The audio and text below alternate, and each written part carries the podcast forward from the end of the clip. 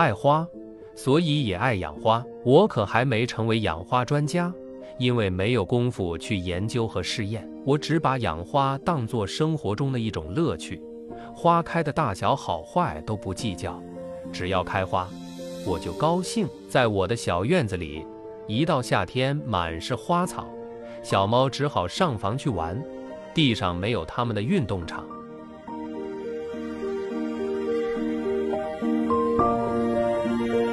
花虽然多，但是没有奇花异草。珍贵的花草不易养活，看着一棵好花生病要死，是件难过的事。北京的气候对养花来说不算很好，冬天冷，春天多风，夏天不是干旱就是大雨倾盆，秋天最好，可是会忽然闹霜冻。在这种气候里，想把南方的好花养活。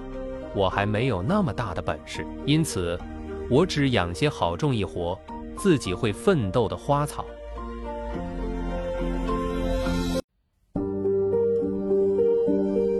不过，尽管花草自己会奋斗，我若是置之不理，任其自生自灭，大半还是会死的。我得天天照管它们，像好朋友似的关心它们。一来二去，我摸着一些门道。有的洗阴，就别放在太阳地里；有的洗干，就别多浇水。摸着门道，花草养活了，而且三年五载老活着，开花，多么有意思啊！不是乱吹，这就是知识呀。多得些知识，绝不是坏事。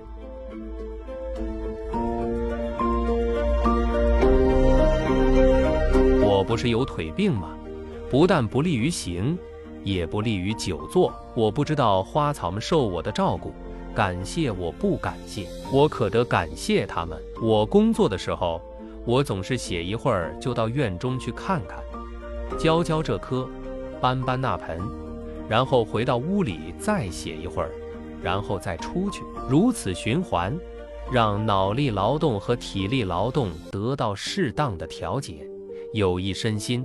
剩余吃药。要是赶上狂风暴雨或天气突变，就得全家动员抢救花草，十分紧张。几百盆花都要很快地抢到屋里去，使人腰酸腿疼，热汗直流。第二天天气好了，又得把花都搬出去，就又一次腰酸腿疼，热汗直流。可是这多么有意思呀！不劳动。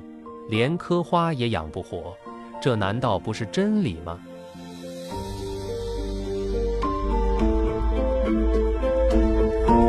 送牛奶的同志进门就夸好香，这使我们全家都感到骄傲。赶到昙花开放的时候，约几位朋友来看看，更有秉烛夜游的味道。昙花总在夜里开放，花分根了，一颗分为几颗。就赠给朋友们一些，看着有人拿走自己的劳动果实，心里自然特别欢喜。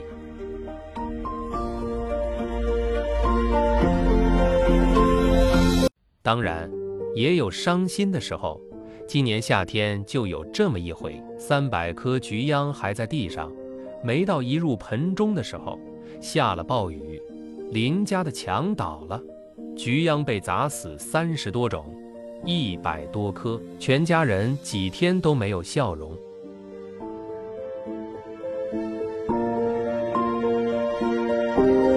有喜有忧，有笑有泪，有花有果，有香有色。继续劳动，又长见识，这就是养花的乐趣了。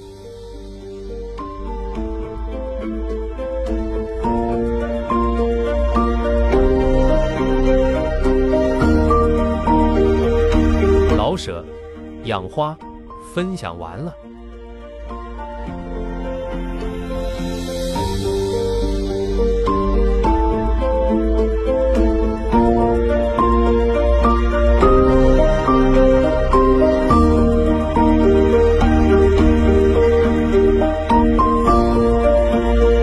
读美文，品人生，看世界，打开心灵的锁。